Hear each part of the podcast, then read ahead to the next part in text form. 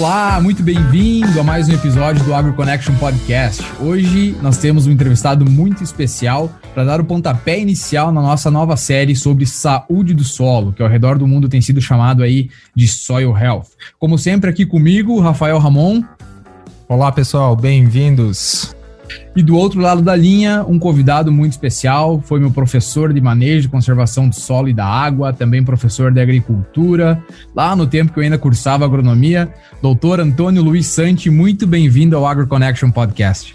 Olá, pessoal, uma satisfação muito grande, Pires, Ramon, por, por esse convite e vamos debater muito aí sobre saúde do solo. Muito bem, nos acompanhe aí nesse episódio que vem muita coisa boa por aí. AgroConnection. A cada 15 dias, um podcast com informações que ultrapassam fronteiras e conecta você com o mundo agro. Apresentação: Carlos Pires e Rafael Ramon.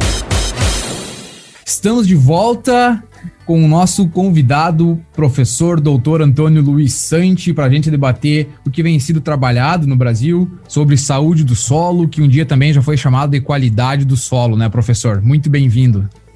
Bom, ah, é uma satisfação muito grande estar no AgroConnect para falar um pouco sobre qualidade do solo e, mais especificamente, a saúde do solo, que é uma nova terminologia. Né? Eu sou professor é, Antônio Luiz Sante, mais conhecido por Sante, é, sou professor na Universidade Federal de Santa Maria, no campus de Frederico Westphalen, que é uma cidade que fica no norte do Rio Grande do Sul, e é, também né, sou diretor técnico da Connect Farm, que é uma startup aí que vem trabalhando com agricultura, com inteligência de dados e agricultura digital.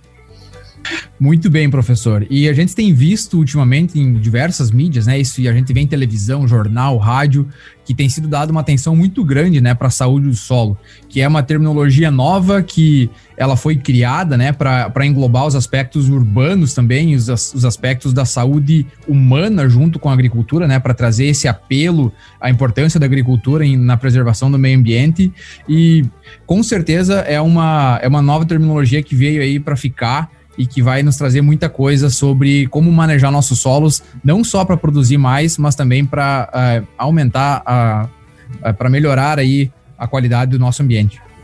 É, eu diria assim que esse momento especial que o mundo vive de reinvenção em função da, desse, desse, momento triste, né, que o, mundo está vivendo, também é um, é um, nós estamos passando por uma reflexão é, da maneira com que a gente produz alimentos. E, e dentro dessa ótica, embora já vinha sendo discutido há alguns anos sobre uh, o tripé da qualidade do solo, sobre a importância, né, tanto da química, da física, como da biologia, é, mas realmente é, não se dava uma devida importância pensando uh, na ótica de integrar a produtividade, pensar em altas produtividades, mas também é, com essa, essa viés da, da, saúde como um todo, né? de produzir alimentos dentro da, da sustentabilidade, pensar não só no, no alimento que a gente está produzindo, mas no pós-produção, que é ah, nas pessoas, no consumidor e também na natureza. Óbvio que tudo isso gera uma grande mudança, uma quebra de paradigma. Nós estamos falando aqui e, e, vamos debater mais, né, numa mudança radical de mentalidade, né, numa forma é, completa, é, completamente inovadora, vamos dizer assim, de olhar o solo, de olhar a agricultura uh, é, de uma maneira muito mais holística, muito mais ampla. Uhum. É isso aí. E, e, com certeza também, dentro dessas colocações, é, tem se dado uma atenção maior também sobre a qualidade daquele alimento, daquele alimento que tem sido produzido, né? Inclusive agregando valor naqueles produtos que são produzidos dentro de uma agricultura conservacionista, dentro de um plantio direto bem conduzido, é, dentro de um sistema que usa plantas de cobertura também, né? É, assim, eu, eu, diria que eu, eu, eu, trabalho com a agricultura de precisão, agricultura digital, integrando técnicas da conservação. E quando a gente olha o, esse, esse novo advento que a gente eh, vem vivendo, a facilidade da informação que o usuário, que aquela pessoa que está na cidade eh, tem é, sobre agricultura, né, é, a gente vê esse grande movimento de, de, de uma conscientização da população urbana né, e também dos próprios produtores, que, é, que estão é, lá no dia a dia no campo, de é, fazer algo diferente ou buscar algo diferente. Então, aquilo que você começou a discutir ainda lá nos primórdios da década de 80, na década de 70, a nível global, é, sobre os cuidados, agricultura conservacionista, sobre a, a, todo esse movimento, eu diria assim, que, é, que deu os primeiros passos aí à própria a agricultura mais sustentável, a gente vê que nos últimos cinco anos, na minha visão, é que se acelera, se é, realmente ganha, ganha uma notoriedade muito grande, exatamente com uma correlação muito estreita com a, o acesso à informação, acesso à tecnologia. Porque com certeza. O, o momento que o, usuário tem acesso à informação, né, ele começa também a exigir rastreabilidade dos alimentos. Uhum. Eu acho que essa questão da, da rastreabilidade é um ponto interessante, porque hoje as tecnologias nos permitem saber, desde da, registrar a etapa de produção, o que foi utilizado e tudo mais, até o produto chegar na mesa do consumidor. Eu mesmo aqui em Porto Alegre já compro produtos via internet, o próprio agricultor tem esse, essa forma também que o próprio agricultor vem e entrega o seu produto da, da, da agricultura familiar, por exemplo, né?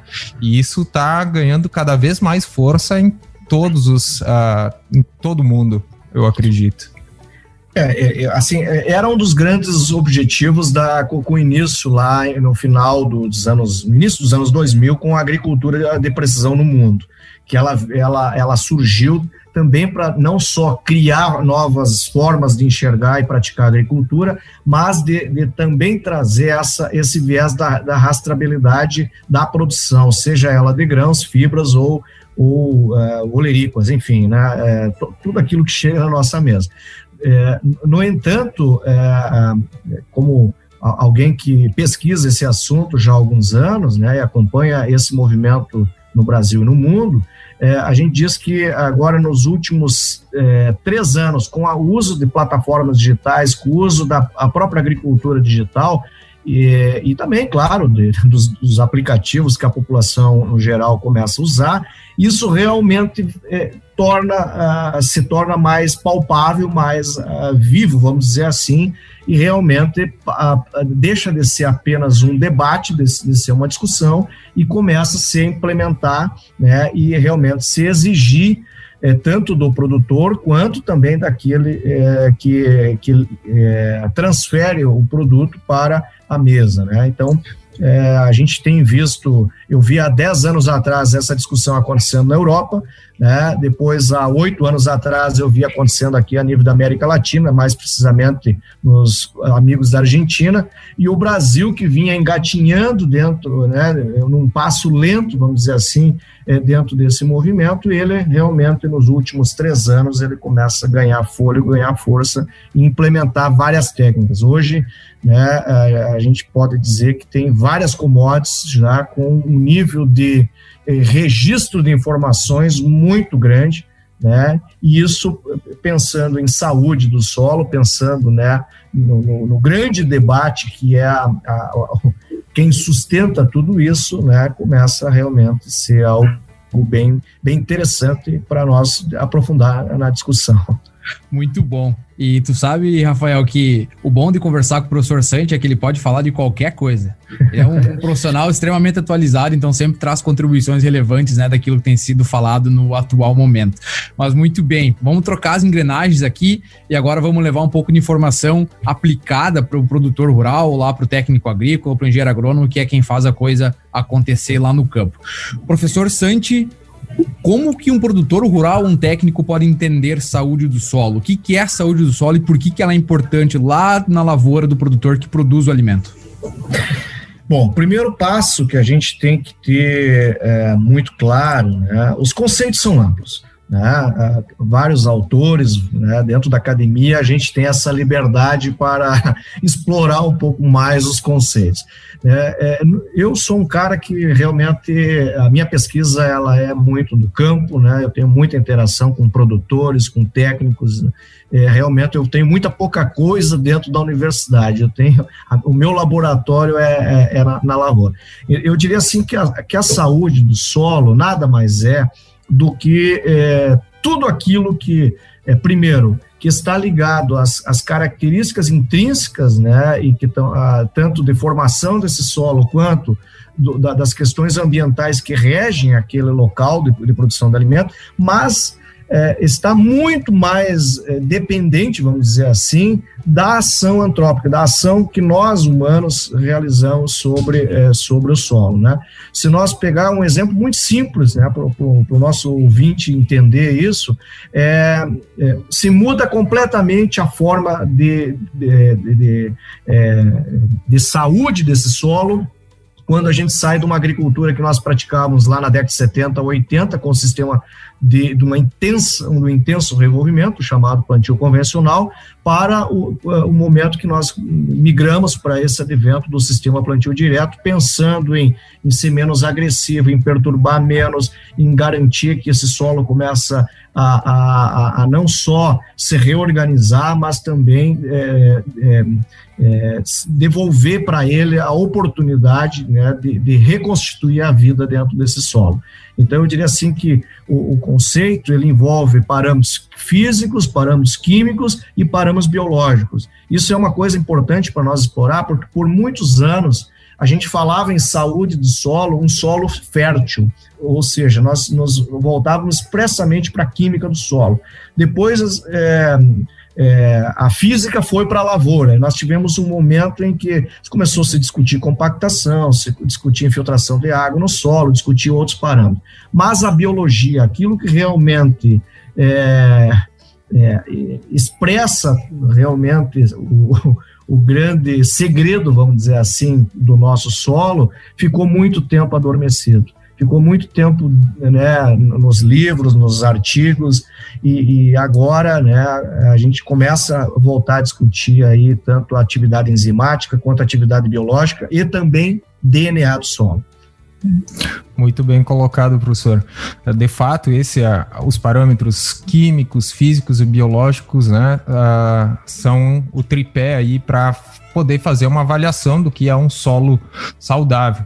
E, nesse, e nessa linha né, dos indicadores, por exemplo, químicos, os indicadores químicos, como você bem falou, são os parâmetros mais uh, corriqueiros, digamos assim, ou que todo agricultor praticamente tem nas mãos, é a análise básica. Ou deveria e, ter mais ainda, né?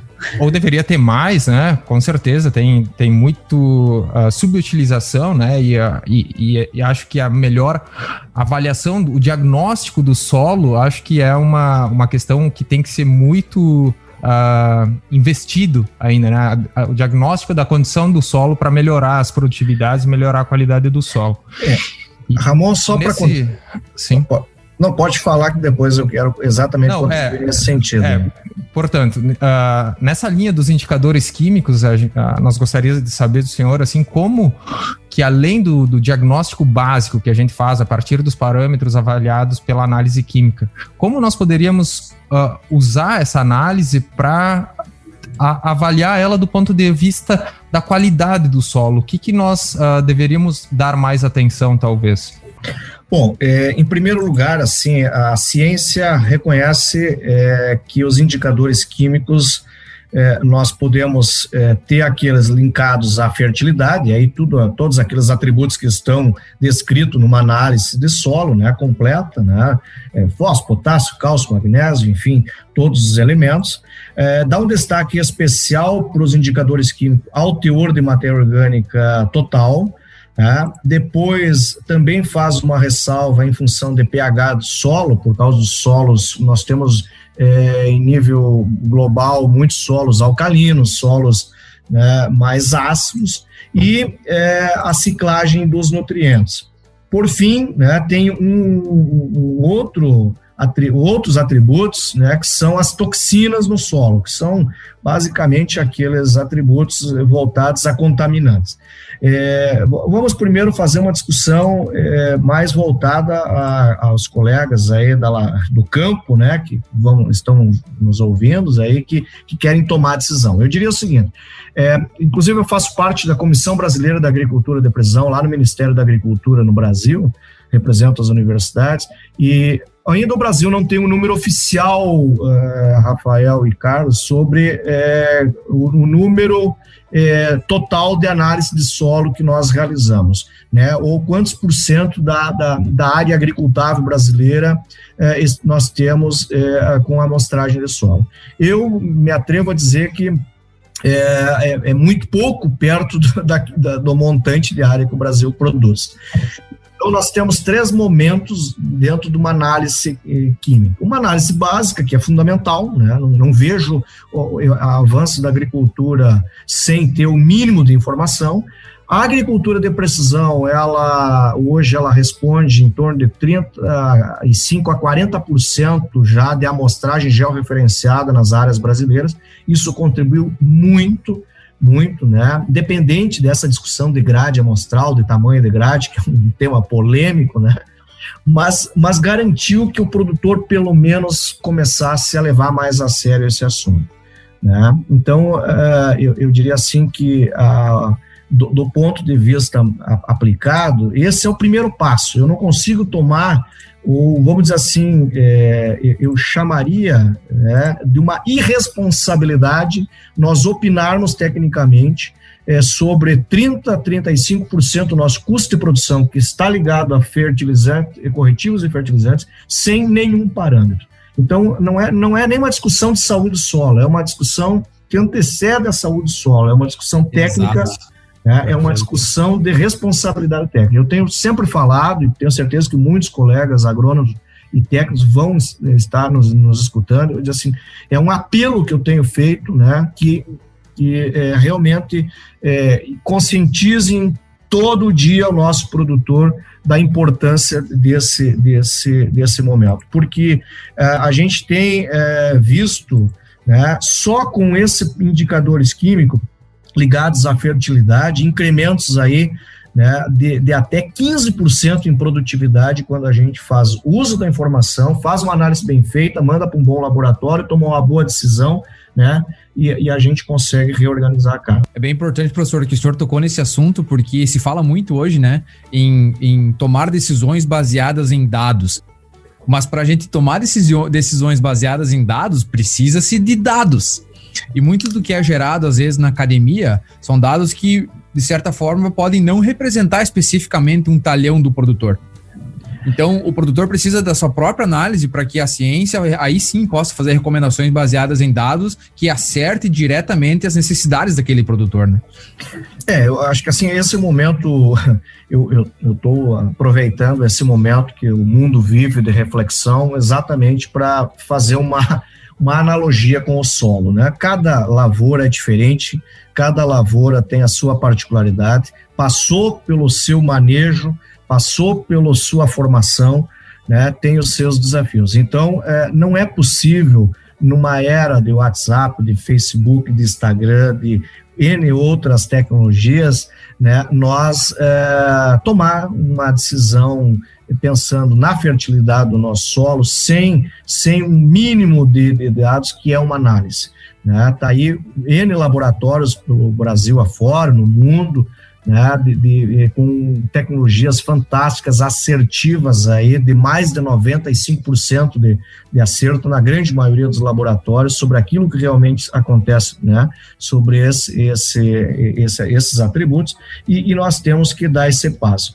Né. Mas eu gostaria também de fazer uma, uma, uma análise muito importante, porque eh, está lá na análise do solo o teor de, de matéria orgânica, mas ele ganha um, um, um destaque especial né, tanto nos atributos químicos como depois lá nos biológicos. Lógico, né, exato. Por, pela sua importância. E aí eu sempre tenho falado que é, esse, e muitas, muitas das variáveis que entregam alta produtividade e que são responsáveis pela garantia de uma lavoura eficiente, né, passa pela matéria orgânica. E, e, e não é do dia para a noite que a gente constrói matéria orgânica. Né? Não é, é, nós temos um desafio muito grande pensando só Brasil. Enquanto uma taxa de decomposição aqui no sul do Brasil, é, é, nós temos aí é, demora aí 10 anos, 15 anos para se decompor uma palhada, quando eu vou aí do, de São Paulo para cima e entro no Cerrado Brasileiro, né, eu em cinco anos, três anos, eu, eu tenho essa, essa velocidade. Então, a agricultura... O Brasil o desafio na agricultura brasileira para aumentar a matéria orgânica é ainda maior, né, do que em muitas outras partes do mundo. Né? Exatamente. E uma coisa, Pires e Ramon, que eu tenho percebido nesses últimos anos, eu acho que vale, vale trazer nessa discussão, é que muitos produtores dizem assim, Massante, eu faz 20 anos que eu faço plantio direto, eu faço 30 anos. O Brasil, ano que vem, vai fazer 50 anos de plantio, de, de, de início do sistema plantio direto. Né? E, a grande pergunta é o seguinte: meio século de sistema plantio direto, por que, que nós não aumentamos o teor de matéria orgânica dentro das lavouras? Lá na década de 80, né, eu ainda era é, um menino, é, se falava que nós íamos ter esse atributo, nós íamos poder vender. E o sonho é, nosso é vender carbono, crédito de carbono. Né? Depois a gente pode explorar isso. Mas é, o que eu tenho visto é que muitos sistemas é, de produção no Brasil são mal planejados ou, ou foram simplificados né, dentro do sistema de rotação, que não se primou, primeiro, por uma grande quantidade de massa a ser aportada, e segundo, né, mu muito pouco raiz muito pouca raiz. E aí, grande parte do produtor me diz assim, mas Santi, eu, eu produzo aí 10, 12 toneladas de palha, por que, que eu não aumento o matéria orgânica? E a gente vai ver, grande parte daquele carbono acaba voltando para o sistema, né, não fica dentro da propriedade. Então, é um novo desafio que a gente está percebendo. Isso, isso, isso só é possível a partir de diagnóstico, a partir né, de entender um pouco mais o sistema de produção é muito bom, né? E, e a gente já falou aí agora um pouco sobre os indicadores químicos, né? E como que eles funcionam, a importância da gente medir esses indicadores, né? Até porque a saúde do solo não pode ser medida diretamente, né? Ela é medida pelo aquele tripé que o professor Santi falou, que é a parte química, a parte biológica e a parte física. E muito ligado com a parte química, principalmente pela ciclagem de nutrientes, está a parte biológica. E, professor Santi, quais são é, o, que, o que a gente pode considerar como parte biológica aí dentro desse é, dentro da saúde do solo e de que forma que isso pode vir afetar tanto a parte química como a parte física também, né? Bom, dentro da parte é, biológica, né, há, há um destaque é, fantástico para as minhocas, né, que são os dos micro, dos organismos do solo, aquilo que é mais, vamos dizer assim, palpável, né? Exato, os, produtores, exato. os produtores se orgulham, né? A minha lavoura tem minhoca. Então, minhoca realmente é um, é um, é um vamos dizer assim, foi escolhida para representar um pouco da mesofauna e da microfauna. Né? É, mas nós temos, além né, dessa, é, e, dessa quantidade, a, a, a, matéria orgânica particular, né, que lá atrás a gente falou de matéria orgânica total, e aqui é, entra então, aquelas frações que estão desde a planta né, até aquilo que está de, é, é, protegida dentro dos agregados do solo, ou então que está dentro né, da aquela matéria orgânica não protegida, dentro da biomassa microbiana, né, que é, a, a, vamos dizer assim, a, aquilo que ferve dentro do solo, aquilo que realmente faz as coisas acontecer. E, e dependendo o solo, pelo menos são os dados de literatura, né, dependendo a lavoura, nós podemos ter até 5% né, de, de, dessa matéria orgânica está na, na, na forma de, de, de, dentro, assim, captado pelos, pelos organismos.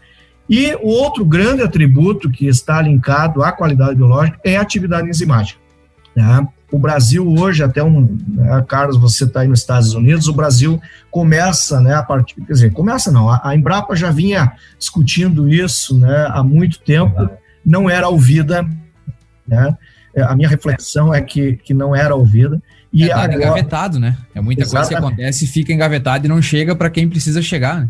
É, e, e, aí, e, e, aí agora, né, do, do, vamos dizer assim, de, de um ano para cá, é, começa realmente é, a sociedade como um todo, né, dentro da agricultura, começa a sensibilizar né, da possibilidade de nós também, assim como se faz coleta de solo para analisar a fertilidade, como se faz algumas análises físicas, também se medir e mensurar essa atividade enzimática.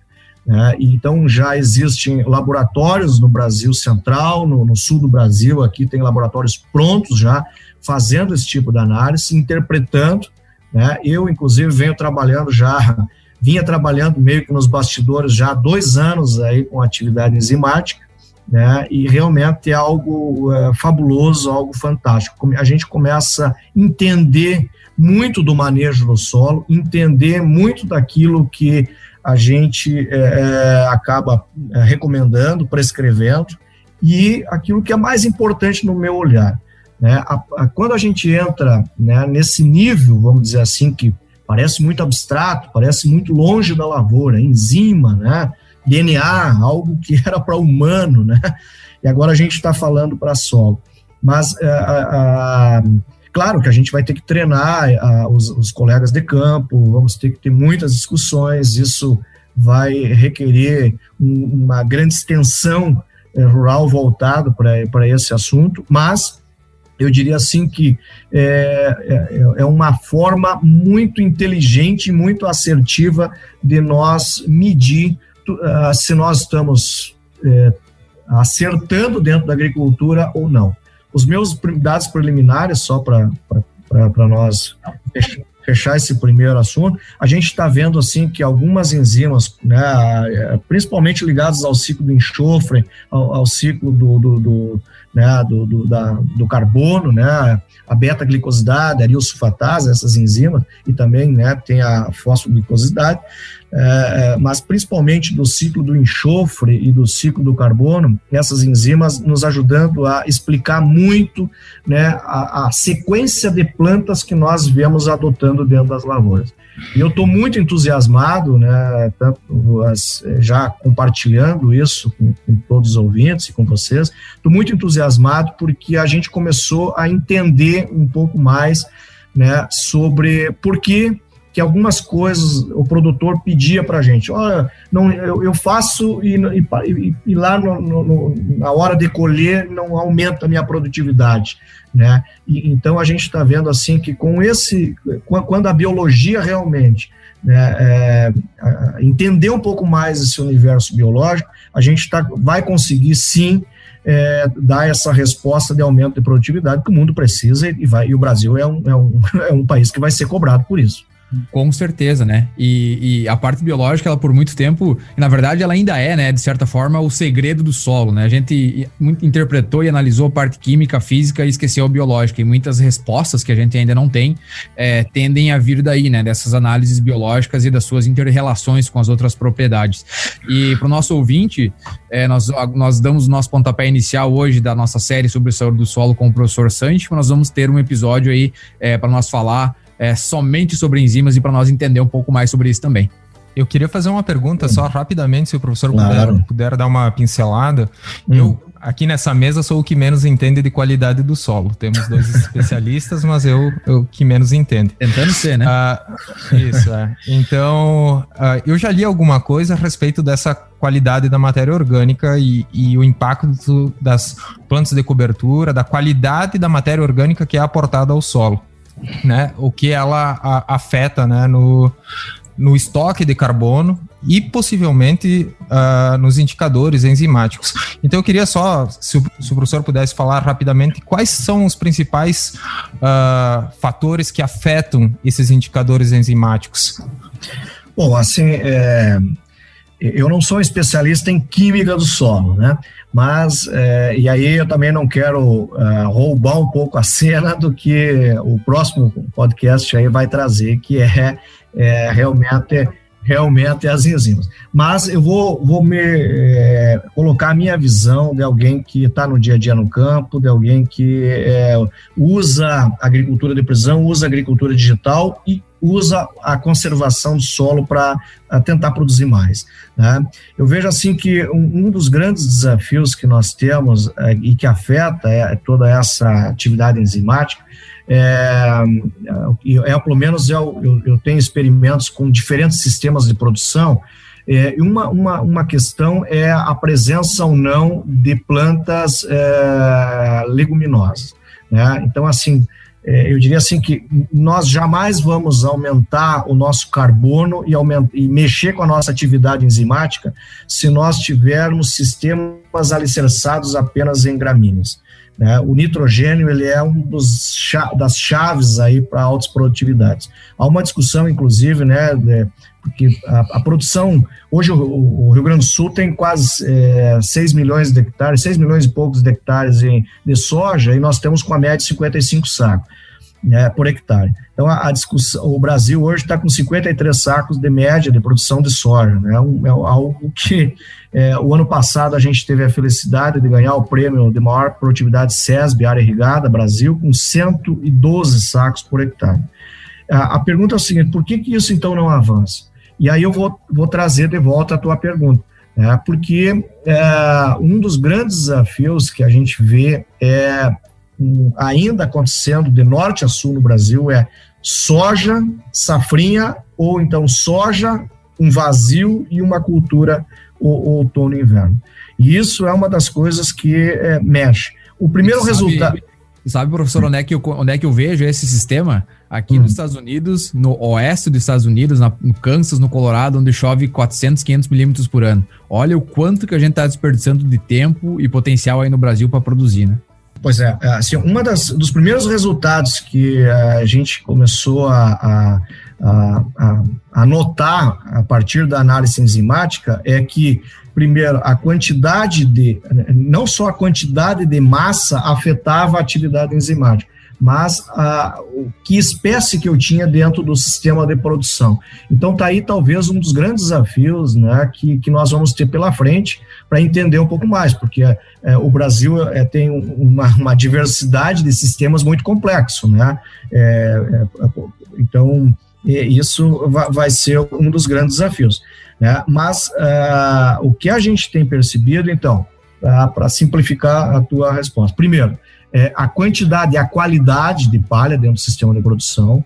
Tá? Outro aspecto que a gente tem percebido, né, uma maior ou menor distribuição de palha no momento de colheita. Parece uma coisa muito simples, né? Mas eu orientei uma dissertação de mestrado, que foi, ocorreu a defesa agora, o ano uh, 2020, né, que nós chegamos a criar uma microvariabilidade dentro da lavoura apenas pela distribuição da palha no inverno, na cultura do trigo, foi entrada com a soja e, e, e, aquela má distribuição de palha afetou em sete sacos, diminuiu sete sacos a produtividade de soja, gerou um eletrocardiograma. Né? Então vejam que a, essa tomada de decisão também afeta a atividade, tanto a ciclagem de nutrientes como a parte física, e afeta seriamente né, a biologia. Então são pequenas coisas. Outra, outra, outro aspecto que a gente tem percebido. Eu estou falando aqui, Pires e Ramon, de coisas que o produtor, o nosso técnico, aquele, o pessoal que está na escuta, é, pode lá no dia a dia já ir tomando de decisão e resolver. Mas é isso que a gente quer mesmo, professor. É, é, então, então, outra coisa, por exemplo, velocidade de semeadura, né? Velocidade de semeadura é uma coisa que parece muito banal. A gente fala, se falou muito, ah, a qualidade, da, cuidado com a plantabilidade, cuidado com a distribuição de, de plantas, né? Porque afeta a produção de milho, afeta a produção de soja. Ok, isso é fato. Né? Eu orientei três dissertações e isso se confirmou. Agora vamos trazer para esse nosso assunto que é qualidade do solo. Por que, que afeta a produção de, de soja e milho? Só pela distribuição de planta? Não né? Porque acaba tendo uma perturbação tão grande no solo que a, a, mexe com a, com a taxa de mineralização da matéria orgânica, né? E acaba perturbando também todo aquele nosso solo. Então a gente está mostrando que mais importante, não, não é que seria mais importante, mas tão importante quanto né, o sucesso da plantabilidade é, é, é cuidado na, na hora de colher, para distribuir bem a palha, cuidado na hora de plantar, pra, por excesso de velocidade, são, são coisas que está afetando a atividade enzimática, que estão que está afetando o teor de matéria orgânica e, consequentemente, vai afetar o nosso armazenamento de carbono. Né? Então, eu já diria assim, ó, aquele cara que quer, aquele produtor que quer começar a se preparar para esse novo advento que vai chegar e já está pertinho de chegar, que é poder né, se credenciar e vender, ter benefícios por, por, por praticar uma agricultura mais sustentável, uma agricultura mais racional e vender carbono, ele vai ter que cuidar disso. Né? Então são coisas assim que parecem muito simples, né? Porque a enzima, algo parece que está longe da minha lavoura, mas o, o que, que eu faço, né, para isso? Então hoje eu estou percebendo, né, de coisas muito banais, vamos dizer assim, né, e que afeta uh, drasticamente. Nós falávamos lá atrás de, de, de, sobre sobre a questão de fertilidade também, há um dado muito importante aí do, do dos colegas da, da rede técnica das cooperativas aqui no Rio Grande do Sul, né, do, do, do colega Fiorim, do Coraça, né, é, dessa turma aí, é, mais, de 100, mais de 100 mil análises de solo uh, no, no, Rio Grande do Sul, mostrando que há necessidade de calcário. Então, se eu tenho um solo ácido, eu também afeto a atividade enzimática, eu também afeto toda a dinâmica do carbono e, consequentemente, né, vai afetar a matéria Então, assim, nós podíamos falar a noite inteira aqui, né, ou o dia inteiro sobre, eh, sobre esse assunto, mas eu, eu, eu gostaria, assim, não vamos encher a cabeça do nosso ouvinte de coisas, vamos cuidar coisas básicas, né, assim, replanejar o sistema de rotação, cuidado com a distribuição de palha, cuidado com a, a velocidade de semeadura, né? Bom, aí já dá, já tem ganhos bacanas e depois eu vou ver significativos. Veja como tem detalhes pequenos e de baixo custo e que o produtor está perdendo dinheiro, né? Imagina só distribuir a palha direito. Se, o, se ele conseguir melhorar aí sete sacas por hectare, quanto representa isso no bolso? É aquilo que o doutor Gilmar Coraça falou, né, na nossa entrevista. Quem não escutou ainda pode voltar lá e escutar o episódio número 1 um do Agro Connection Podcast. É fazer o simples bem feito, né? Acho que isso é uma das palavras, uma das frases do momento dentro da agricultura. Fazer o simples bem feito e o professor Santi aí deixou isso bem claro e exemplificado para nós. Uhum. Exatamente. Então, para andar com a nossa conversa aqui, tem outro indicador que a gente comentou que é muito importante, que são os indicadores físicos. E eu acho que o professor tem muito para falar e é um assunto quente também, porque nesses últimos anos, com essas oscilações climáticas, restrições hídricas, excesso de chuva, eu acho que é um, uh, acho que é um fator muito relevante aí para melhorar a qualidade do solo e também, uh, né, possivelmente, a produtividade agrícola. O que, que o senhor teria para nos falar, professor, sobre os índices físicos de saúde do solo? Bom, bom é, é, é, como eu sou da, da linha da uso, manejo e conservação, né, nós é, até brincamos aí que a gente, o, quem é da manejo e conservação se mete, é, entra em tudo que é área, né? Nós atuamos aí na química, né, na física e na. Nós somos os clínicos gerais da agricultura. Boa, né? boa. Isso é, é, é, é, os, os clínicos gerais, né? Mas, mas eu, eu tive a oportunidade, durante o meu doutoramento, trabalhar muito com, com, com física do solo, né? Estudei um pouco física do solo e, e admiro demais essa linha de, de, de, de, investigação. Eu diria o seguinte, que quando, e aí tem uma, uma contribuição muito importante da própria agricultura de precisão. Às vezes me pedem assim, qual, o que você acha que a agricultura de precisão contribuiu para a agricultura? Um, um dos aspectos que eu vejo né, é que é, levou, ajudou a levar a física do solo para a lavoura. Né? Dentro dos atributos físicos que são importantes, né, um, um, é, uma delas é a quantidade de água disponível. Né? E aí tem uma, um, um, indicador assim que eu gostaria de, de, de, de falar uh, rapidamente sobre isso, quantidade de água disponível. Primeiro, 46% dos solos brasileiros são latossolos, são, ou seja, 46, dá para dizer assim, quase 50% da área que o Brasil produz grãos e fibras estão dentro de um solo que não tem uma estrutura do solo originalmente construída para armazenar água. Né? Então, tem dados aí dos colegas da física do solo mostrando que a, a, nossa capacidade de água disponível nesses nossos solos tropicais aqui é de 50 litros por metro quadrado. Né? Se nós pegar um, monolito, né? pegar um metro de, de, de, por um metro por um metro, né? tirar uma fatia ali do, do nosso solo e, e despejar água no solo original, no máximo 50 litros vai armazenar. O que, que significa isso, traduzindo aí para o nosso ouvinte? Significa que é, é, esse nosso solo, ele não tem capacidade de, é, né, considerando aí que volta para a atmosfera, evapora do solo, que é a evapotranspiração, em torno de, né, né média Brasil, em torno de 3 litros aí por metro quadrado. Ou seja, só a perda para a atmosfera, nós não temos mais de 10, 15 dias de água dentro desse solo. Agora, aí vem outra coisa, eu quero só pegar soja e milho, que são, né, soja, nós somos grandes exportadores. É, o segundo, né, o maior exportador de soja. É, para produzir soja, todo mundo quer 100 sacos de soja por hectare. Só que para mim produzir é, é, soja, eu preciso né, é, em torno aí de 500 é, litros de água para cada quilo de massa seca que eu vou produzir. Então, se eu quero, aí, aí nós podemos fazer a conta. Né? Uma soja aí para produzir 100 sacos, ela, ela, tem que ter 6 mil quilos, né? só de grãos mais uns 4 mil quilos aí, vamos botar mais 6 mil quilos aí de parte aérea e sistema radicular, dá 12 mil quilos de massa seca. Multiplica por 500 litros, vocês vejam, e isso tudo tem que acontecer, Pires e Ramon, em 110, 115 dias. Exato. Né? exato. Esse é o grande desafio. Né? E bom, mas e, e, como é que eu vou, vou ter essa água então lá dentro da lua? E milho é 300, 300 litros, né?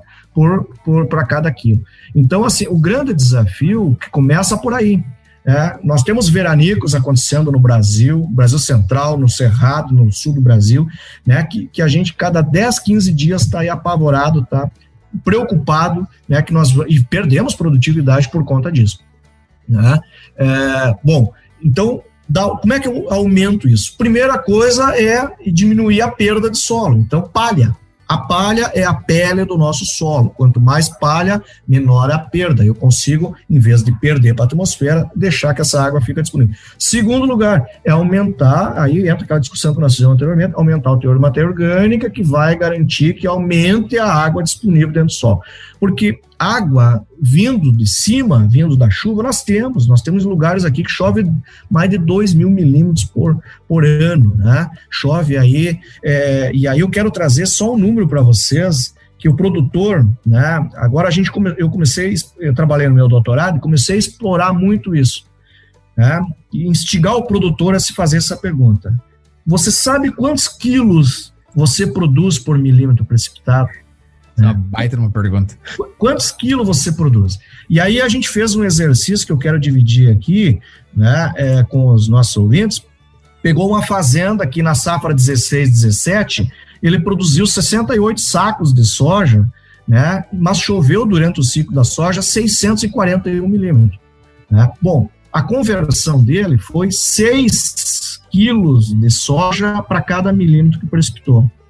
No outro ano, na outra safra aí, é, ele ficou brabo, porque a, a, deu um veranico e a, e a, soja dele produziu só 49 sacos. Só que choveu 342 milhões. Então, ele, e a conversão dele foi quase 9 quilos né, por milímetro precipitado. Né? É, então, vejam assim que eu, eu, eu tenho ferramentas disponíveis e eu tenho que começar a fazer essa reflexão. E esse é um dos atributos. O outro é, é que é um pouco mais é, complexo, que é a parte da densidade do, nosso solo. Então, a densidade é um parâmetro um pouco mais, vamos dizer assim, complicado de nós mensurar dentro da lavoura, né? Porque precisa uma metodologia a campo, precisa a laboratório. Indiretamente, os, os colegas, nós temos, assim, é, trabalhado muito com resistência à penetração, que dá uma, uma, uma, uma um outro indicador. Agora, uma coisa que eu gostaria de, de dividir, que primeiro, né? E aí vou aproveitar o nosso podcast aqui para desafiar os nossos ouvintes. Eu trabalho já uh, desde 2003 com avaliação da parte física. Eu nunca encontrei um talhão acima de 20 hectares, né? 100% compactado. Há uma discussão muito forte no Brasil que, a, a, a, que nós temos perdendo um horror de produtividade por compactação. É um fato? É. Agora, outro fato que nós já comprovamos cientificamente, já tem vários artigos publicados, é que não existe um talhão 100% compactado. Então, uma, uma coisa que eu gostaria também de fazer um chamamento para os nossos ouvintes é que façam o monitoramento. Façam o monitoramento. Hoje nós temos ferramentas aí para diagnosticar a variabilidade da, da resistência à penetração. Tá? é um atributo que é, é, é, influenciado pela textura, é influenciado pela umidade. Então, ah, mas eu acho que o meu solo está compactado, está muito adensado. Não tome uma decisão de escarificar sem avaliar de novo ou confrontar com dados de produtividade. É sério o problema? É. Nós, na, na, na última safra, nós fizemos uma avaliação em sete lavouras de, de, de milho aqui no, no sul do Brasil, né? mais, quase, mais de 3.500 confrontações entre penetrometria e produtividade, e nós chegamos a ter lavoura perdendo 80 sacos de milho por hectare por, por compactação. Né? Então, é um assunto sério, mas também eu gostaria de tranquilizar um pouco assim os produtores, porque não é área total. Geralmente, o que a gente tem usado, monitorando através de mapas, né? Mapas de produtividade, mapas de penetrometria, em torno de 25 a 30% dos talhões que eu tenho esse problema. Geralmente é nas áreas mais de, de, de, de da, da, onde que eu tenho a, a, as paradas para abastecer as máquinas, cabeceira, esse tipo de coisa. Então, assim, cuidado, né? É, mas mas é, é, tem que olhar é, esse, esse outro detalhe. E aí, é, bem rápido aqui para falar também de, de, indicadores físicos, entra a taxa de infiltração. Né? A, a, a, taxa de infiltração, junto com a estrutura do solo, são outros dois a, ah, grandes atributos. Né? Então, eu diria assim: vejam como a matéria orgânica é a responsável, vamos dizer assim, voltamos lá atrás. Né? Como é que eu resolvo isso? A pergunta é o seguinte: lá, o nosso ouvinte quer saber o que está, Santi, comendo. Me diz que eu tenho compactação, me diz que eu tenho um problema de, de, de tem que armazenar mais água, que eu tenho um problema de estrutura, que eu tenho um problema de, de, de infiltração. Aliás, Ramon e Pires é, é, tem um dado aí muito preocupante, né? É uma dissertação de mestrado, não sei se está publicado ou não, né? Do, do é, orientada aí do colega Jacques Fiorin na, na Unicruz, é, que monitorou a, a, taxa de infiltração de água em várias lavouras no, aqui no sul do Brasil, né, que nós deveríamos ter já 80, 90, 100 milímetros de infiltração por hora e a, a, a, tá, tá, o número que está tá aparecendo é em torno de 40 milímetros por hora. Ou seja, qualquer chuva que vai acontecer, aí entra na tua área. Qualquer. Né, entra na minha área. É, da, da hidrologia. Qualquer chuva é. superior a 30, 40 milímetros, nós já vamos ter um sério problema que é a erosão dentro das lavouras.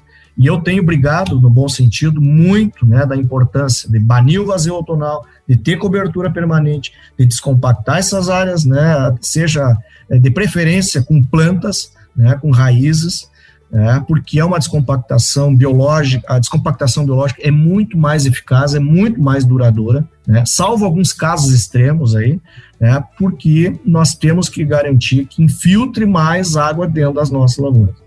Eu gostaria de complementar que o, plantio direto no Brasil, na verdade, ele reduziu muito a erosão do solo, a perda de solo da lavoura, mas em muitos casos, devido a essa baixa taxa de infiltração, como o professor comentou, tem muito escoamento superficial, muita perda de água. E quando, como o professor bem falou, perder água também é perder produtividade. Então, às vezes, tem que fazer uma avaliação uh, caso a caso, em cada condição, como fazer para segurar essa água na lavoura, que com certeza vai resultar em maiores produtividades. E, e além disso, também buscar o dinheiro do adubo caro que comprou, né? E que aplicou e que aí vai parar lá embaixo no rio. E agora, professor, já que o, o Ramon comentou nisso, conta aí pro pessoal também como o senhor usava a cuia de chimarrão aí para falar sobre erosão do solo nas aulas, que isso aí marcou, né? A hora que eu vi o senhor hoje, eu olhei pra minha cuia que eu pensei, ah, lembrei das aulas de erosão do solo. É, a, a, uma das formas, eu, eu, o pessoal que foi meu aluno aí sabe que eu dou aula, de, a, principalmente a parte de erosão, tomando chimarrão, porque acontece dois grandes fenômenos, né? Primeiro é quando tu aperta e, e a água sai, sai muito forte, né? O impacto da gota sobre a erva, que é um, representa um solo desnudo, ocorre o salpicamento, né? Então, se realmente sai, sai dali, vai, ocorre uma erosão, que é, é o início do processo, que é a erosão laminar, né? O entre-sul. Então, realmente acontece isso. E conforme eu vou dando aula e tomando chimarrão, vai, vai é, ocorrendo solopamento, né? Que é cair a erva para dentro da cuia, e a, acaba realmente chegando ao ponto que o mate vai pro, se perde tudo. Né? Então isso acontece, é, é uma analogia, é uma brincadeira, né? mas isso acontece na lavoura.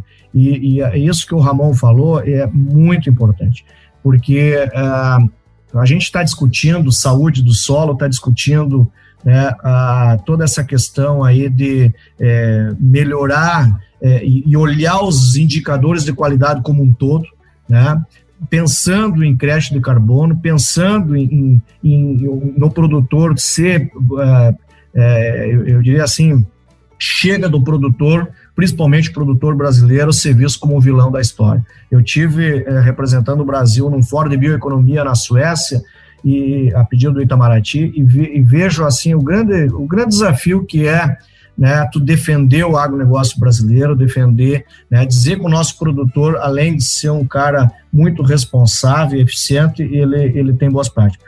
Né? Então, assim, a gente vai ter que é, mostrar que é, para o mundo que a gente, primeiro, consegue produzir alimento, consegue produzir com qualidade, que temos carbono para sequestrar e aí entra na água. Né? Eu espero que a gente também seja recompensado, num futuro muito próximo, por ser um produtor de água. Porque quando a gente está vendendo grãos, né, aquele cálculo que eu fiz com, né, com os nossos ouvintes aqui, né, no momento que eu, que eu preciso 500 litros de água para produzir, né, vamos dizer assim, só em grãos, eu saio da minha lavoura sem saco de soja, são 3 milhões de litros de água que está saindo da minha lavoura.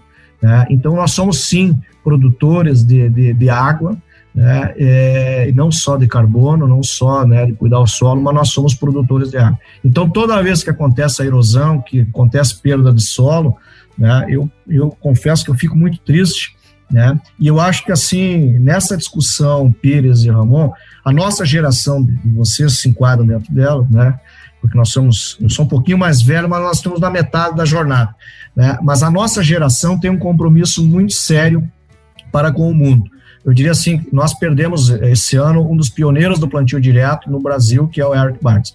O Brasil vai fazer ano que vem 50 anos de plantio direto. Melhorou muita coisa? Melhorou. O Brasil é um exportador de tecnologia para plantio direto. Agora, nós, a grande questão é o seguinte: dos é, de, desses, desse montante, desses quase 36 milhões de hectares que o Brasil tem de plantio direto, quantos por cento tem com plantio direto com qualidade? Que realmente tem saúde dentro desse plantio direto. E, e, bom, nós vamos criticar quem começou o sistema? Não. A nossa geração vai ter que fazer algo diferente, né? E eu acredito que o caminho diferente é usar a tecnologia, usar as boas práticas, usar a mídia, usar a comunicação, né? E nós botar a mão na massa também, né? Com certeza. É, é, muito bem colocado, professor. E aí, aí é, vem o desafio, né, para mim para o Rafael aí, que talvez sejamos aí uma nova geração de quem vai trabalhar bastante com isso, de, de fazer muito disso acontecer. E aqui um testemunho, né? O professor Santi aí falou do Brasil como um pioneiro em plantio direto e, e um exemplo hoje é exportador de tecnologia de plantio direto. Eu, quando organizo o dia de campos aqui nos Estados Unidos e quando descobrem que eu sou brasileiro, é a pergunta que mais me fazem. Mas e aí, e o plantio direto? Mas e aí, vocês conseguem controlar daninhos com plantas de cobertura, mas e aí, é, sabe, é esse tipo de pergunta. E quando eu falei antes que é, quando se fala em duas culturas no ano, é, é, o que me lembra que o oeste dos Estados Unidos, onde não chove, é justamente porque a gente às vezes perde potencial, né? Nós temos aí num ano 2 mil, 1.500 milímetros de chuva e cultivamos duas culturas, né? Isso, isso chega quase a ser uma irresponsabilidade, né? Não, é, é, bem, é assim, bem rapidinho, sucinto, né? É assim, a gente está, inclusive, pesquisando já há mais de, quatro anos, cinco anos, já vem pesquisando a sobressemeadura, né? É, de plantas de cobertura, tanto em soja quanto em milho, que é uma, e, isso é uma coisa que já está sendo, sendo difundido pelo Brasil, por vários colegas também, que é uma forma assim de, é, no passado recente, a gente dizia o seguinte, vamos plantar mais rápido possível depois da colheita. Hoje a gente já está com essa discussão que é possível, não é em todos os anos, não é em todas as lavouras, mas é possível nós plantar antes de colher e ter, né, é, como tu bem falaste, nós ter aí é, três ou quase quatro safras, né, quase quatro cultivos durante o ano dentro da lavoura. Né? É inadmissível inadmissível, eu tenho sempre alertado isso para os produtores, que eu faça uma, um soja, uma soja, né, que eu, eu faça uma safrinha, que eu deixo três meses do ano o solo descoberto e depois eu vou pensar alguma coisa. Três meses do ano é fechar minha empresa a cada quatro anos, eu, é como se eu tivesse a minha empresa fechada por ano, durante um ano. Né? Ninguém consegue pagar as contas, não é sustentável. E aí, pensando em saúde do solo, eu, eu sempre digo aos produtores, Não se preocupe, a gente não quer mexer no, no, organograma da soja, do milho, do algodão, do trigo, né, das grandes culturas. Nós queremos só aqueles dois meses, três meses que não acontece nada na lavoura para dar comida para esse solo, para produzir massa, para dar atividade, para ativar esse solo. E esse era o próximo assunto que nós ia entrar, porque é as interrelações desses indicadores, né? E aí, quando a gente fala em propriedades físicas, bom, o que, que eu faço para aumentar a infiltração, diminuir a densidade, como o professor Santi falou? Eu coloco planta, né?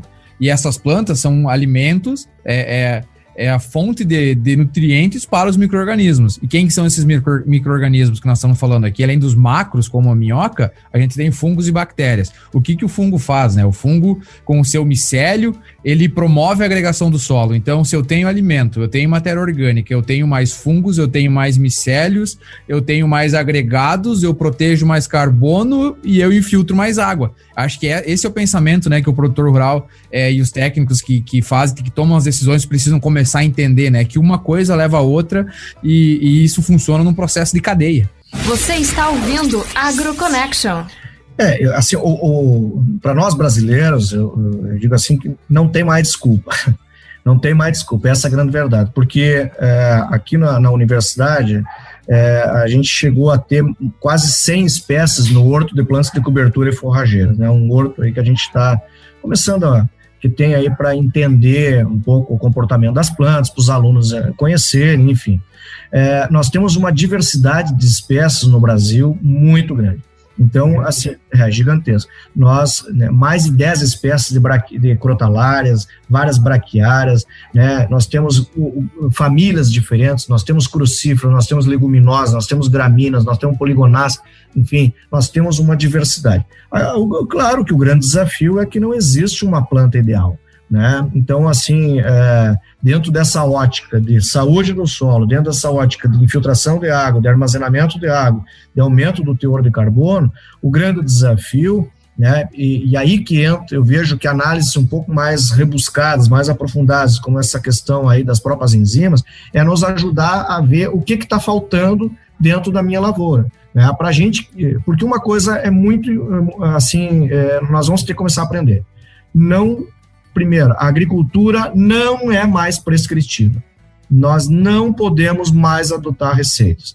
Né? O que nós aprendemos com é, agora a gente já está na era da agricultura digital, né? mas a, com, o advento da agricultura de precisão, a gente sempre dizia: olha, cada talhão tem a sua variabilidade, cada, né, cada talhão tem a sua particularidade. Hoje, né, com, com, com, com a agricultura digital né, e com esse com o advento do, do, desse boom tecnológico que nós estamos tendo aqui, né, com a possibilidade de nós escutar um áudio e escutar uma palestra, né, quem diria que nós estaríamos nisso?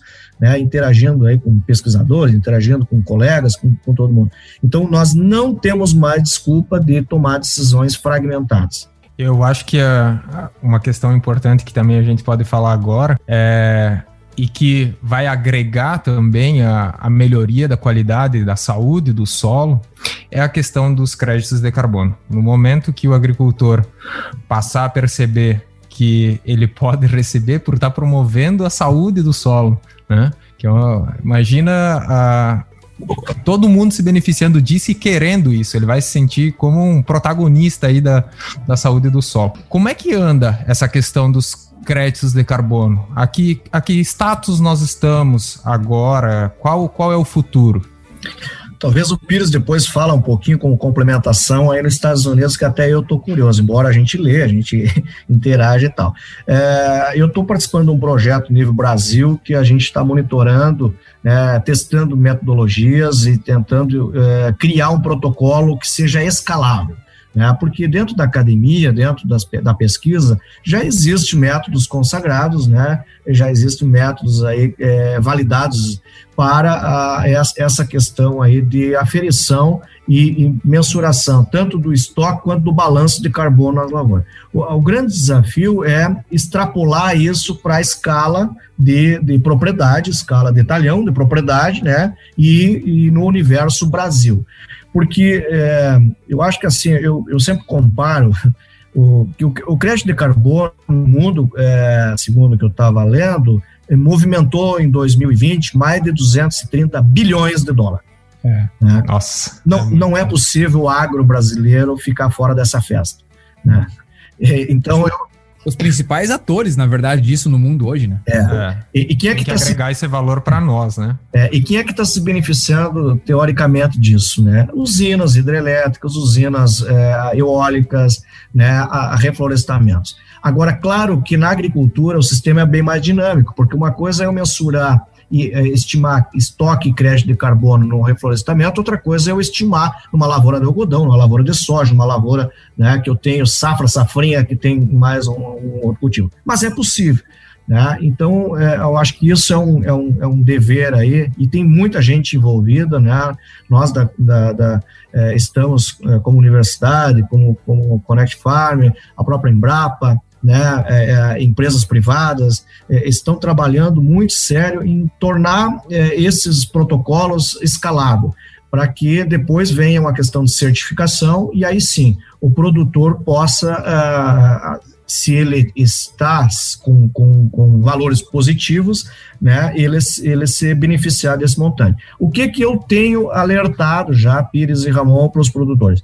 Não vamos esperar que, que a ciência, que a pesquisa né, valida e, bom, agora a partir de hoje nós podemos vender crédito de carbono. Por quê? Porque não é do dia para a noite que eu vou ter carbono dentro da, da minha lavoura para vender. Então, assim, quem não começou ainda é urgente repensar o sistema de produção. Né? E quem já vem fazendo um plantio direto com qualidade, que vem cuidando da erosão, que vem cuidando aí com, de, das práticas que é, evitam né, a, a emissão de, de carbono para a atmosfera, que vem sequestrando carbono, bom, talvez é um momento aí de fazer algumas análises um pouco mais aprofundadas e repensar e investir ainda mais dentro do, da sua lavoura, porque a hora que essa, e, e isso vai chegar, né, já assim... Tem que estar preparado, né? Tem, tem que estar preparado, né? Então, assim, é, tem, tem muito produtor, e aí eu gostaria de aproveitar o nosso, o nosso podcast para fazer essa reflexão. Isso é fantástico? Com certeza. É muitos dólares que estão na mesa. Agora, é, agora o que, que nós temos que fazer? Né? Ninguém vai lá na nossa lavoura, dentro da nossa propriedade, injetar carbono para nós. É nós que vamos ter que fazer o nosso desafio. Então, vai ter produtores que vai ganhar muito dinheiro com isso, e merecidamente, e tem produtores que, infelizmente, vai ficar fora né, desse jogo. E assim vai acontecer no futuro próximo com a água. Não sei qual é a leitura dos Estados Unidos, mas eu tenho certeza que caminha para esse, nesse direcionamento. Complementando aqui, professor Santi, em relação aos Estados Unidos, é, eu até falei lá no, no, podcast com o Geomar, que tem participado de algumas reuniões aqui, e o grande desafio aqui que se fala hoje, isso já é uma realidade, né? Isso já é real. Então agora a gente parte para o lado dos desafios de como medir e monitorar. Eu acho que esse é um dos pontos principais, porque medir, é, tu pode medir uma vez, mas monitorar requer de diversas é, medições, né, diversos mensuramentos. E aí que está o desafio. Ah, o quanto de carbono está sendo colocado via planta é fácil. Aí tem sensoramento remoto, tem satélite, tu consegue estimar aí através da de NDVI ou outros índices quanto de carbono está sendo colocado dentro do solo. Agora, a densidade do solo é o ponto principal. E, e, e, a gente pode pensar, não, analisar carbono aí com analisadores elementares é, por combustão seca é caro. Não, não, isso não é caro. O caro é a densidade do solo porque requer mão de obra, e mão de obra é cara. Né? Então, acho que esse é um dos desafios. E junto com isso, se fala muito aqui é, sobre como vai ser pago, né? Vai ser pago realmente por carbono estocado ou de repente vai ser pago pelo uso de práticas conservacionistas é, de forma adequada, né? Vai ser pago para quem usa plantio direto, para quem é, tem análise de solo é, a cada dois anos, pelo menos, para quem coloca plantas de cobertura, então tem seguido mais ou menos é, nesse caminho aí agora, porque já é realidade, então é, é determinar como que as coisas vão, ser, vão acontecer, né? Uhum, perfeito, acho que é assim, o mundo já se movimentou para isso, né? As, a, as universidades, as, a própria iniciativa privada se movimentou para isso, né? E eu acho que é um momento, é um momento muito, é um divisor de água, né? Um momento muito chave, né? Para a agricultura mundial. Acho que assim é um, é um, é um novo desafio, mas é possível, né? E eu acho que a gente tem que tem coisas aí que a gente já pode ir fazendo para para estar preparado naquele, no, no, momento, um futuro muito próximo, né? As coisas estão andando muito rápido. Né?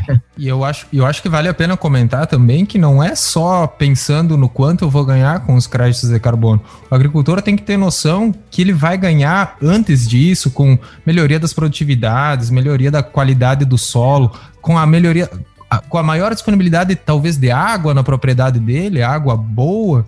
Então, a, esse é só o chamarisco lá na frente de muita coisa boa que vem junto. Então, acho que é importante a gente salientar isso. Rafael, tu tocasse num assunto que é, foi exatamente por isso que alguém me pergunta: Ah, Santi, mas tu sempre trabalhou com agricultura de precisão, com, é, com, plantas de cobertura e agora tu está nesse universo do carbono. É, realmente o que girou a chave para mim de, de, integrar tudo isso, e é um desafio científico de integrar tudo, a, a inteligência de dados com, com plantas, né, é, com, com, a produção vegetal e a conservação do solo, mas foi um momento que é, eu resolvi mudar um pouco as minhas pesquisas, é, de, de, desafiar aumentar a produtividade, achar formas de aumentar a produtividade. E um dos resultados que mais me impactou nesses últimos 10 anos da minha carreira profissional foi que a gente conseguiu aumentar 35% a produtividade da, da cultura da soja apenas mudando o sistema de produção. E aí, por, agora, o, que, que aconteceu? Tudo isso que nós acabamos de discutir, né, o, tivemos discutindo até agora, é, aconteceu dentro da lavoura. Então, eu, eu sempre falo para os produtores que o, o crédito de carbono é algo importantíssimo para nós. Nós queremos ganhar dinheiro com isso. Só que o grande benefício, né, é e que nós, é, como muito bem tu falasse, que nós nós podemos já sair ganhando dinheiro com esse aumento de produtividade.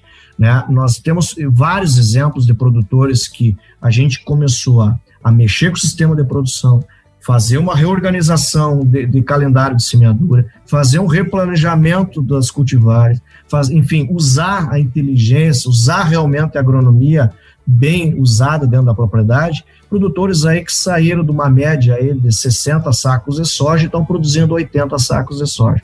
Esse grande exemplo que eu dei antes do, do último desafio de produtividade que a gente logrou êxito, eu não fiquei feliz porque lá na área do SESB nós produzimos 112 sacos de soja por hectare. Eu fiquei feliz que o pivô que eu venho ah, monitorando desde 2007, junto com o produtor, ele tomando iniciativa, fechou média 55 hectares, fechou 102 sacos. Isso me mostrou que é possível, né, com a inteligência dados, com as boas práticas, com capricho, né, a gente é, chegar num patamar de produtividade. Porque a FAO vem falando, desde quando eu, eu entrei na agronomia em 1996, que o, o Brasil tinha que dobrar a produção, né, o mundo tem que dobrar a produção de alimentos. Hoje a FAO fala que nós temos que aumentar 70% a produção de alimentos no mundo. Bom, mas a nossa produção está em 55 sacos por hectare, 53. Então, nós vamos ter que fazer, primeiro, o dever de casa para aumentar essa produtividade, para nós ganhar mais dinheiro. Quem que não gostaria, com o preço da soja hoje no mercado, no mercado mundial, ter uma lavoura com 10, 15, 20 sacos de soja a mais? É, mas é isso aí, é. o potencial está na nossa mão, né? Está na mão do, do agricultor brasileiro em fazer a diferença. E, e tem países aí desesperados com a possibilidade que o Brasil tem em se tornar, mais do que já é, né? Um dos hum. principais players aí, um dos principais atores dentro da, da agricultura mundial e com possibilidades concretas, né? De se distanciar ainda mais. Então, com certeza, pela parte econômica, muitos outros países estão é, desesperados pela qualidade e pelo potencial que o Brasil tem. É, professor Santi, muito bom essa conversa, muito boa, está sensacional. É, vamos, vamos agora para a gente finalizar, vamos falar um pouco sobre agricultura digital. E aí também de que forma que, além dessa parte digital, a agricultura de precisão, que talvez tenha sido aí o pontapé da agricultura digital, entra, é, entra nisso, né? É, de que forma que a agricultura digital ela se insere no tripé é, é, saúde do solo, altas produtividades e otimização de recursos. Eu diria assim que, é, primeiro, que a, a, a, agricultura de precisão ela foi revolucionária né, no mundo inteiro. Né? Ela começou, né, se nós pegarmos os primeiros estudos que aconteceram na Inglaterra, no próprio Estados Unidos, na Alemanha, né, é, foram de entender o potencial de produtividade. Então, isso, assim, sem sombra de dúvida, é, foi um, um marco global. o, o, Brasil assimilou mais uma linha de pensamento voltada, e, e aí se popularizou, hoje tem é, centenas de, é, mais de, um, a segunda Associação Brasileira dos Prestadores de Serviços, mais de 100 empresas, né, cadastradas lá, né, então se popularizou muito a amostragem georreferenciada de solo, que contribuiu e vem contribuindo significativamente dentro de várias coisas que eu tenho, é, que nós acabamos de comentar. O que eu tenho uh, notado é que uh, os próximos desafios, e aí surge a agricultura digital, é, a, a, agricultura de precisão vai ter que se, re, se reinventar. Né? Como se reinventar? Né? Tu já deu algumas cartas aí na, na, mesa. Né? Primeiro, como é que eu vou monitorar outros aspectos do, do, do vamos dizer assim, do, dos fatores de produção? né? Porque a agricultura de precisão ela tem trabalhado muito forte dentro da parte de fertilidade. Agora é a outra parte, né, dos fatores que que definem produtividade e que, e que é, é, realmente expressam produtividade, ela tem contribuído muito pouco. Eu estou falando não como uma crítica, né, mas como alguém que vem pesquisando esse assunto. Então, eu diria assim que tudo isso que nós falamos de agora a questão de carbono e a questão de água dentro do solo, que é o que tem impactado muito produtividade, né? E, e vão ser os, os dois, eu diria assim que a saúde do solo é a quinta grande revolução que vai acontecer no mundo. Né? Não, não tenho dúvida disso. Né? Essa, todo essa, esse apelo biológico, todo esse apelo de sustentabilidade que, que vem ganhando. Então, uh, vai ter que se reinventar. Como se reinventar a agricultura de precisão, a agricultura digital? Através de algoritmos, através de, de não olhar, né, de, de, de inteligência de dados, uh, a, a, através de, de, de não olhar mais a variável isolada, mas o ambiente de produção eu venho trabalhando, né, peguei o universo do banco dados que a gente tinha e, e transformamos é, tudo isso em ambiente de produção. Quando a gente começou, por quê? Principalmente para aqueles produtores que já vêm trabalhando há seis, sete, oito anos com agricultura de precisão clássica, que a gente chama. Né? É, é, o que, que me levou a, a, a, a, não mais trabalhar com agricultura de precisão clássica e trabalhar por ambiente de produção? Muitas pesquisas ao redor do mundo. Eu, eu comecei a, a, ler trabalhos, a, a, próprio, trabalhos americanos que, que produtores acabavam desacreditando da agricultura de precisão depois de alguns anos, porque resolvia alguns problemas, mas não entregava mais produtividade. Então a, a gente vem trabalhando já de três anos para cá por ambiente de produção, né? É, não, não como a, a, acontece em alguns modelos aí, é, pegar uma única imagem de satélite e transformar no, no, ambiente, não, isso é complexo, é inteligência de dados, mas a gente tem conseguido é, aumentar significativamente a, a, a expressão em produtividade, né, e ser muito mais assertivo em outras variáveis que que, que, que não só definem produtividade, mas entregam sustentabilidade. Né? Então, então, eu diria assim que os, os, os, os próximos desafios da agricultura de, de precisão é se reinventar. Né? A gente já tem alertado isso, né? já temos construído algumas coisas, né? dá a entender que há um movimento na iniciativa privada, as, as plataformas digitais que estão aí, várias plataformas de várias empresas, né? já dão sinal de que realmente é isso. E tu falou uma coisa muito simples aí, que isso tudo pode acontecer, né? É, nós não podemos mais olhar a agricultura de precisão só mapa de fertilidade. Né? Nós temos que começar a mensurar, e, e NDVI é possível, é, se torna escalável. Né? Eu tenho, orientei uma dissertação, duas, três dissertações de mestrado, né, exatamente é, com, pra, com esse viés de, de, de, de, entender quanta palha, quanta massa nós temos é, colocando dentro da lavoura e criando, aperfeiçoando esses modelos para diferentes plantas de cobertura. E é possível. Então, assim, eu acho que a gente vai ter que se reinventar dentro da agricultura ah, de precisão. É o momento, né? É, enfim, é, esse eu acho que é um dos grandes desafios dos próximos anos na era digital. E eu acho que fica essa dica não só para os técnicos de campo, para os agricultores, mas também para a academia, né, que precisa estar sempre se atualizando. Um exemplo, plantio direto, né? Achava-se que não revolver o solo resolvia tudo, por exemplo. E a gente viu que não é bem assim. E tem que estar tá sempre, a gente tem que estar tá sempre buscando por informação, se atualizando. E nós viemos com o nosso podcast, né, Carlos, para é. também trazer esse tipo de informação e adiantar, antecipar para os ouvintes todo esse conhecimento aí que o professor Santi está passando para nós. Essa, essa é a ideia mesmo, né? E eu, eu aqui nos Estados Unidos, eu trabalho com saúde do solo, né? E, uma boa parte do, da minha pesquisa de doutorado aqui no PhD é justamente fazer mapeamento detalhado com pontos já referenciados de enzimas. Aí eu, eu trabalho com diferentes enzimas, trabalho com, enfim, ciclo do carbono, nitrogênio enxofre, fósforo, eu analiso bactérias, e aí vou deixar o nosso ouvinte talvez um pouco é, é, é, com a cabeça muito cheia, mas bactéria gram positiva, gram negativa, elas têm diferentes papéis, né, dentro da saúde do solo, num nível detalhado, é, né, quando a gente vai lá em termos de pesquisa, é, diferentes tipos de fungos, é, e aí incluindo é, micorrizas, enfim, esse, esse é, é, um pouco do que eu faço aqui com os produtores americanos, são mapeamentos detalhados da parte biológica, química e física, obviamente, porque a gente precisa entender como que elas estão é, relacionadas e, e, e, como que, que um, um indicador ajuda o outro, né? Acho que é mais ou menos por aí.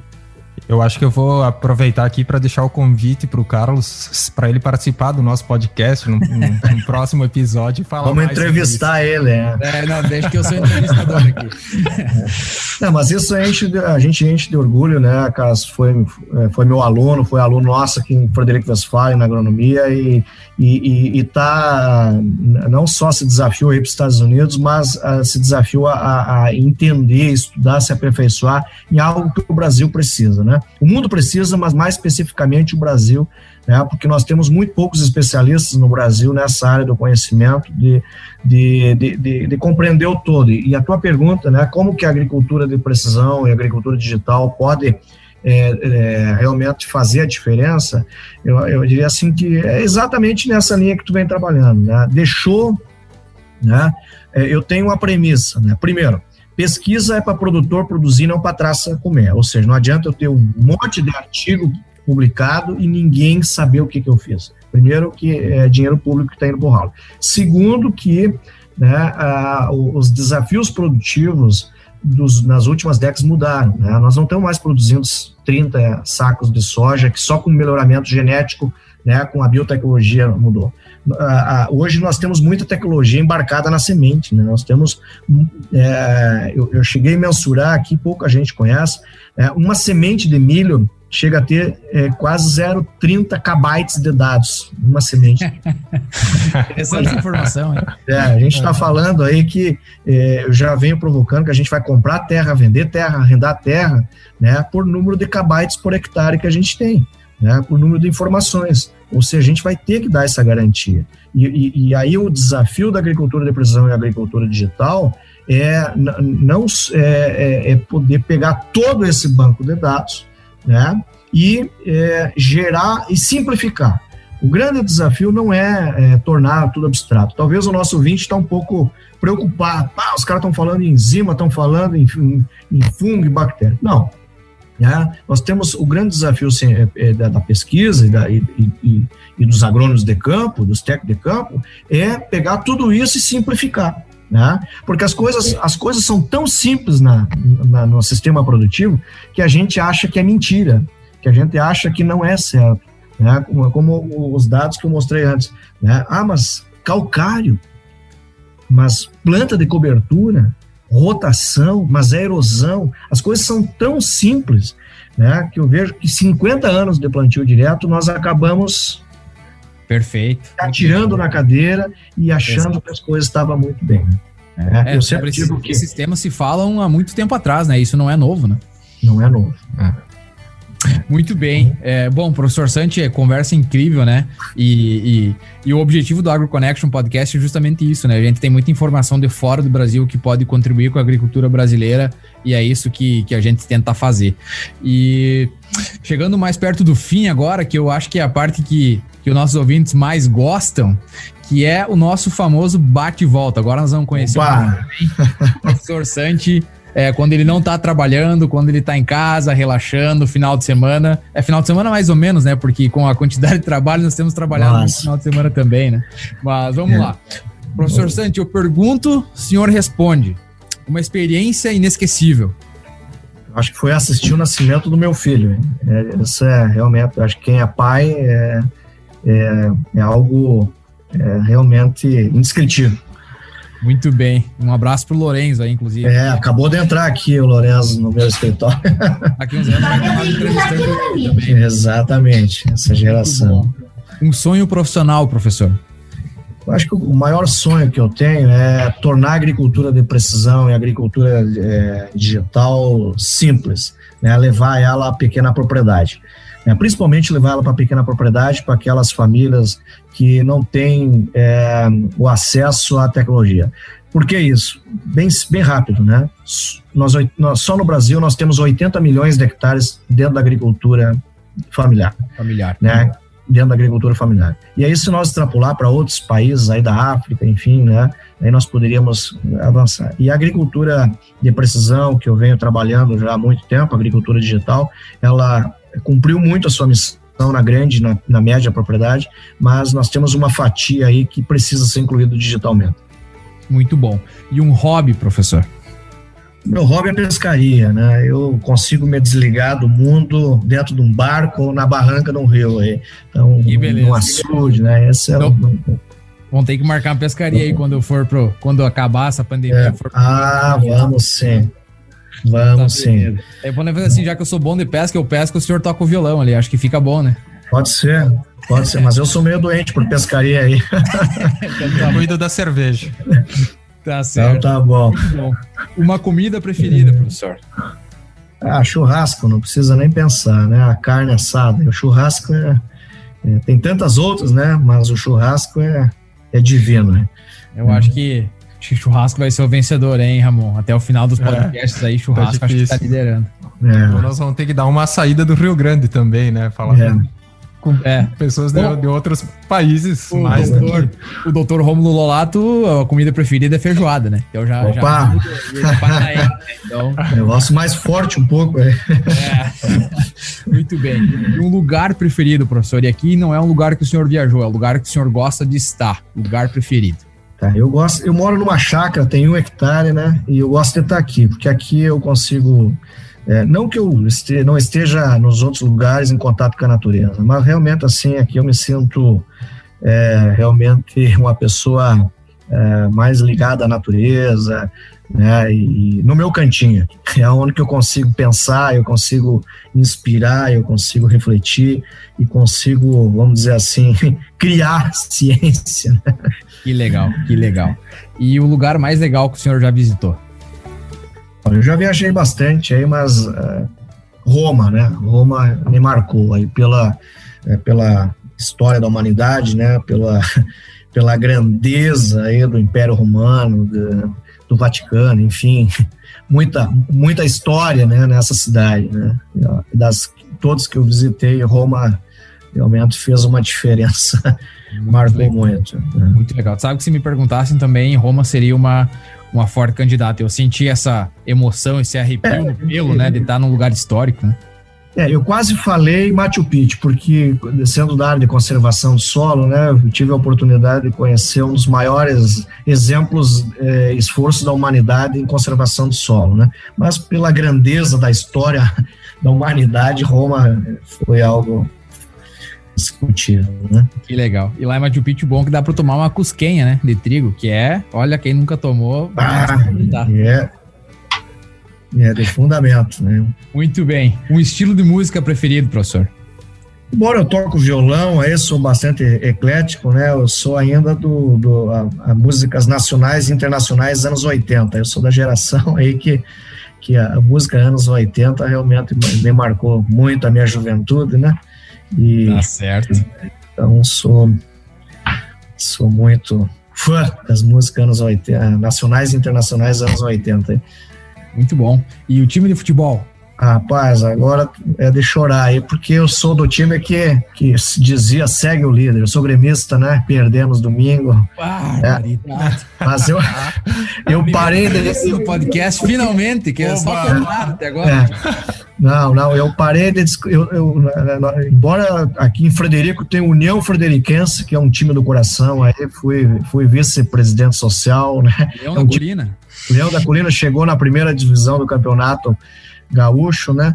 Mas quando eu fui para a Alemanha, eu, eu, eu tava com a camisa do União Frederiquense e não foi fácil explicar para os alemão que time era esse. Então eu digo que sou do Grêmio. tá certo, muito bom. E uma frase para os nossos ouvintes, professor. Uma frase? É, eu diria assim que capricho, né, fazer o básico bem feito, né, são coisas, porque o capricho, se a gente pegar lá no nosso dicionário, né, é, parece uma palavra muito simples, né, ah, capricho, ah, é algo, é, o, o, produtor diz assim, ah, mas eu tenho capricho, a minha propriedade é limpa, não, capricho é o ato de teimar e insistir, né, então assim, aquela pessoa que tem capricho, ela tem o ato de, ah, esse ano não deu certo na planta e cobertura, tenta de novo, né? não deu certo esse modelo, né? vamos reinventar. Né? Então, assim, eu diria assim que capricho, né? teimar e insistir. Muito bom. Bom, professor Santi, em nome do AgroConnection Podcast, muito obrigado por essa entrevista, né? Esse bate-papo foi sensacional, deu para falar sobre muitos, muitos aspectos aí é, da saúde do solo. Também falamos sobre crédito de carbono, falamos também de como o produtor pode usar essas informações é, para aumentar a produtividade, para ser mais sustentável, é, para diminuir a variação, né? Ele, diminuir o eletrocardiograma da produtividade, ser mais estável, é, que, é, que é bem importante. Enfim, só agradecer, com certeza vai ser de muita valia aí para os nossos ouvintes todo esse bate-papo. Perfeito. Eu também quero agradecer, professor Santi, depois a, a, última palavra do senhor, mas muito obrigado pela oportunidade dessa, desses alguns minutos de conversa que com certeza valeram no mínimo pelo dobro deles. Foi muito bom conversar com o senhor. Quem sabe tenha outras oportunidades aí para participar do nosso podcast. Muito obrigado por ter aceitado o nosso convite. Não, eu, eu que tenho que agradecer por, e parabenizar vocês, né? Vocês são dois jovens pesquisadores, o Pires, aí eu tenho muito orgulho de ter sido teu professor, né? É, mas é, parabéns por essa iniciativa, porque é, esse é o momento de se reinventar na ciência, se reinventar na pesquisa, se reinventar na extensão rural. Isso que nós estamos fazendo aqui nada mais é do que é, procurar é, o fazer com que o conhecimento chegue no máximo de pessoas aí possível. Né? E, então, assim, eu quero parabenizar muito o AgroConnect por, por essa iniciativa. Vida longa a esse projeto, né? É, porque quanto mais iniciativas como essa a gente tiver, mais a gente vai contribuir para é, que a, a agricultura mundial seja mais eficiente, mais sustentável e com mais saúde. Então, parabéns mesmo, né? E fico muito feliz em, em poder é, estar fazendo parte né, desse time aí que vocês estão trazendo para dentro das discussões. Tá? E tomara, né, um, que os nossos ouvintes é, gostem, possam interagir conosco. Depois é, tem, pode nos procurar nas redes sociais, né, no Facebook, Instagram, é, YouTube. Né, e por favor, né, no bom sentido, nos explorem o máximo possível, porque é esse o grande objetivo né, do nosso trabalho e tenho certeza que também desse projeto que se chama AgroConnect. Um grande abraço a todos. Muito bem, muito obrigado pelas palavras, professor Santi. E você, nosso ouvinte, com certeza, nos explore, explora nossos conhecimentos aí, que, que a gente quer contribuir com a agricultura brasileira. Nosso ouvinte, muito obrigado por ter escutado esse episódio do Agro Connection Podcast com o doutor Antônio Luiz Santi. Esse episódio aí que foi o primeiro da nossa série especial sobre saúde do solo. Não esqueça de seguir o professor Santi lá no Instagram dele, no arroba Antônio Luiz Santi, que você vai encontrar muita informação legal é, sobre saúde do solo, agricultura de precisão e agricultura em geral. Para escutar mais podcasts, você nos encontra nas principais plataformas de áudio, como o Spotify, o Apple Podcast, no Google Podcast também, e você pode escutar diretamente do nosso website agroconnection.net. Você também nos encontra no Instagram pelo arroba agroconnection e stay tuned. Tchau!